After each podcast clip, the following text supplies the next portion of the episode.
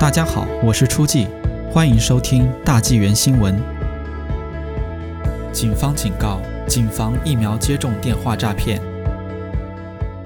卑诗省警方近日警告公众，当心与 COVID-19 疫苗接种有关的骗局。三月十一日，西温哥华警方表示，其警员已经收到多起诈骗报告，诈骗者打电话给受害人，告诉他们下一个要打疫苗的人，骗徒要求当事人提供个人信息。如他们的地址和信用卡，谎称将安排一次家访，以便他们可以接受注射。卑诗现已进入 COVID-19 疫苗计划的第二阶段，在这阶段，本省将有接近四十万名省民于三月至四月中旬期间接种疫苗。这些人包括长者、原住民及在长期护理院中心工作及生活的人士。然而，随之而来的是疫苗诈骗也越来越多。家中有老人的，务必要提高警惕。